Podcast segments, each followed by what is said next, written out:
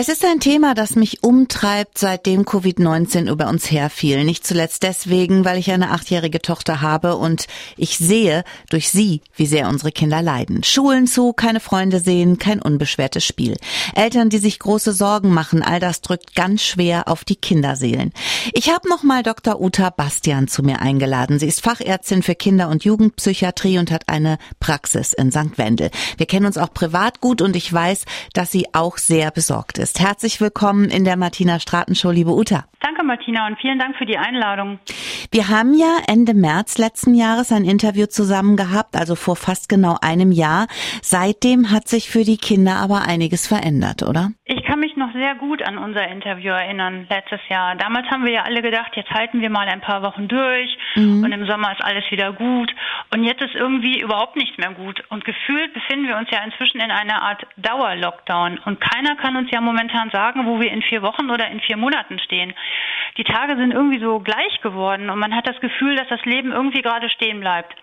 Und ich finde, das macht etwas mit den Menschen. Ich in meiner Praxis sehe auf jeden Fall, dass Familienkonflikte zunehmen und auch psychische Erkrankungen bei Kindern und bei Erwachsenen. Damals waren wir beide noch ganz positiv. Heute sieht das anders aus. Aus dem Kuschelig im ersten Lockdown wurde kritisch im zweiten Lockdown. Was hat denn diese Isolation jetzt über fast ein Jahr mit unseren Kindern gemacht? Merkst du da was? Also ich finde, in ganz Deutschland merkt man was. Man sieht, dass in den Praxen, Beratungsstellen und Kliniken mittlerweile eine deutliche Zunahme an Schlafstörungen, diffusen Ängsten, Depressionen, Aggressionen, Essstörungen stattgefunden hat und auch mehr Drogenmissbrauch. Und am stärksten trifft es ja die, die schon vor der Pandemie psychische Probleme hatten. Und es ist gerade diese Gruppe, die eine Tagesstruktur bräuchten und die mhm. Möglichkeit, sich abzulenken, aber auch angenehmen Aktivitäten nachzugehen, Kontakte zu pflegen. Und als Verhaltenstherapeutin sehe ich das so, dass gerade diesen Kindern und Jugendlichen ja momentan sozusagen komplett die Trainingsarena genommen wird. Mhm. Nächste Woche öffnen in vielen Bundesländern die Grundschulen und die Kitas. Warum sind ausgerechnet gerade kleinere Kinder so wichtig jetzt und warum sind die so betroffen? Also bei den kleineren Kindern ist es ja so, die stehen ja in einer ständigen Kommunikation mit ihrer Umwelt und sie müssen ihre Umgebung ergreifen, erforschen, erklettern, erlaufen, erfragen und sie müssen sich auseinandersetzen mit anderen, um ihre sozialen Kompetenzen zu entwickeln.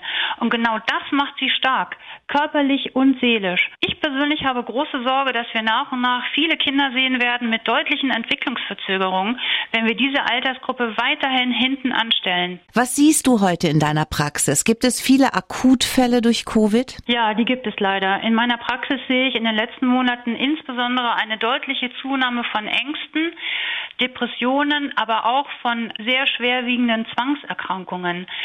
Ein Zwangsverhalten entsteht ja in der Regel dann, wenn man das Gefühl hat, eine Situation nicht mehr kontrollieren zu können. Und das Kind denkt dann, ich kann Corona nicht kontrollieren, aber wenn ich immer wieder alle Wasserhähne im Haus checke oder immer mit dem linken Fuß zuerst durch die Tür gehe und dabei bis zehn zähle, dann wird alles gut. Mhm. Und es ist wichtig, sich professionelle Hilfe zu suchen, wenn man merkt, dass sich das eigene Kind auffällig verhält. Und erste Anlaufstellen können hier zum Beispiel die Familienberatungsstellen sein oder auch die Kinderärzte. Ein nicht zu unterschätzender Punkt sind die Ängste der Eltern, die sich auf die Kinder übertragen. Und nicht nur das. Ich habe den Eindruck, dass sie im Kopf der Kinder noch viel größer wären. Kannst du das bestätigen? Was kann man da machen? Das kann ich sehr gut bestätigen. Manchmal ist es so, dass Eltern zusammen mit ihrem Kind in meiner Praxis sitzen und die hören nicht mehr auf zu reden über die Angst, am Virus zu erkranken, die Angst, das an die Großeltern weiterzugeben, aber auch die Angst, den eigenen Arbeitsplatz zu verlieren. Und dann nehmen die Kinder ihre Eltern in den Arm, um sie zu trösten und mhm. nicht umgekehrt. Und ich denke, Kinder sollten schon wissen, was los ist, aber man muss sie auch schützen. Eltern sind Rollenmodelle und Kinder sind keine kleinen Therapeuten. Und wer als Erwachsener merkt, dass er mit der Situation nicht mehr klarkommt, der sollte sich nicht scheuen, professionelle Hilfe in Anspruch zu nehmen. Eine Studie des Universitätsklinikums Hamburg-Eppendorf hat diese Woche bestätigt, was wir eigentlich alle befürchtet haben. Die Lebensqualität und die psychische Gesundheit der Kinder haben sich während der Pandemie extrem verschlechtert. Kinder aus sozial schwächeren Familien, da ist es besonders schlimm. Erklär uns das doch nochmal, Uta. Was genau passiert da? Mhm.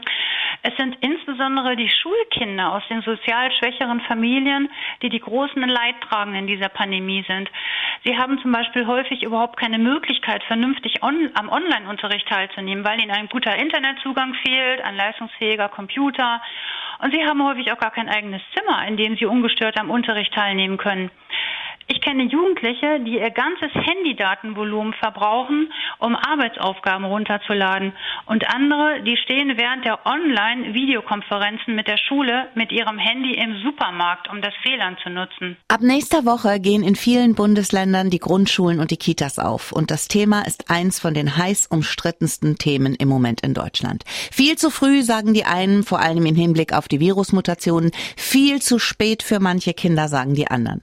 Mein Gast Woche Woche ist Dr. Uta Bastian. Sie ist Fachärztin für Kinder- und Jugendpsychiatrie mit Praxis in St. Wendel.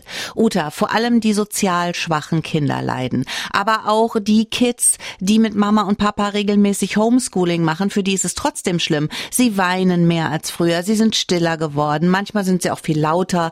Nehmen wir mal das Durchschnittskind von zehn Jahren in Deutschland. Was macht die Pandemie mit dem? Im Alter von zehn fangen die Kinder ja normalerweise an und lösen sich von ihren Eltern und werden selbstständiger. Sie verabreden sich mit Freunden, sie testen Sportarten aus, lernen ein Instrument und all das geht ja zurzeit überhaupt nicht. Und in dem Alter findet ja normalerweise auch der Übergang von der Grundschule zur weiterführenden Schule statt, auf den die Kinder fachlich und auch seelisch vorbereitet werden müssen. Und die Zeit bis zum Sommer sollten wir wirklich sinnvoll nutzen, um genau das auch machen zu können. Die ganz kleinen Kinder, also die zwischen vier und acht, was ist denn mit denen? Wie empfinden die das Ganze? Kinder brauchen ihre Umwelt, um sich zu entwickeln. Und gerade in dieser Altersgruppe spielen Eindrücke und Erfahrungen eine große Rolle bei der Ausformung der Persönlichkeit. In diesem Alter lernen wir nämlich zu unterscheiden zwischen gut und böse, richtig und falsch. Und die Frage ist, welches Weltbild wir diesen Kindern gerade vermitteln. Mhm. Und das sollte uns täglich bewusst sein, welche Verantwortung wir hier auch haben. Hand aufs Herz, Uta. Findest du es gut, dass die Schulen öffnen, zumindest die Grundschulen und die Kitas? Das ist keine leichte Frage. Mhm. Als Ärztin habe ich großen Respekt vor Covid-19 und nehme das Virus und auch die gesundheitlichen Gefahren sehr, sehr ernst. Aber als Psychotherapeutin sehe ich die Gefahr, dass unsere Gesellschaft zerbricht, wenn wir so weitermachen. Und deshalb bin ich für die Öffnung der Schulen unter der Voraussetzung, dass neben der Maskenpflicht auch optimale Bedingungen geschaffen werden in Richtung kleine Schülergruppen, großzügige Unterrichtsräume, Lüftungsanlagen, sichere Transportmöglichkeiten und idealerweise auch regelmäßige Testungen von Schülern und Lehrpersonal. Und hier ist meiner Meinung nach noch ein großer Verbesserungsbedarf. Uta, was ist wichtig und was ist beachtenswert im Homeschooling? Perfektionismus ist nicht immer der beste Weg, oder? Nein, das ist nicht immer der beste Weg. Kinder sind ja sehr verschieden. Jedes Kind lernt in seinem eigenen Tempo und Kinder haben Stärken und Schwächen. Und ich empfehle den Eltern immer mit der Schule Kontakt zu halten, nachzufragen und auch Rückmeldungen zu geben. Auch für die Schule ist die Situation ja nicht so einfach und häufig merkt man erst im Dialog, dass man sich als Eltern im Homeschooling eigentlich viel zu viel Stress macht. Also ich habe herausgefunden, dass es meiner Tochter und mir oder uns als Familie am besten geht, wenn wir Struktur schaffen. Das heißt, wir stehen um Viertel vor sieben auf, wir frühstücken um halb acht, wir beginnen den ähm, Zuhauseunterricht um acht Uhr mit festen Pausen. Das Ganze läuft dann so bis elf, elf Uhr dreißig. Und ich habe tatsächlich von der Lehrerin in Liliths Klasse gehört, dass das auch eine empfohlene Zeit vom Ministerium ist. Also so ungefähr die gleiche Zeit, die die Kinder in der Schule sitzen, sollen sie bitte zu Hause auch lernen. Ist Struktur denn jetzt wirklich etwas, das hilft? Martina, ich finde, hier machst du alles richtig. Struktur ist wirklich etwas, das hilft.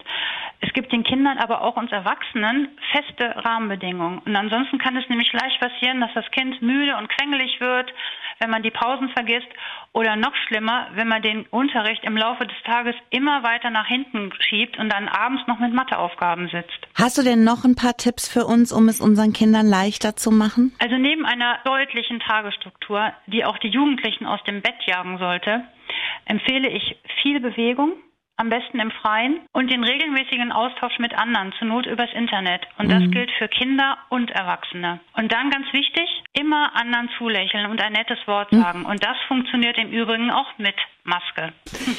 Liebe Uta, ich danke dir ganz, ganz herzlich für dieses tolle Interview. Ich wünsche mir, dass unsere Kinder da die Kurve kriegen und ich weiß, wie hart am Limit sich manche Familien befinden. Es ist toll, dass es Frauen wie dich gibt, die da unterstützen. Ja, vielen Dank, Martina.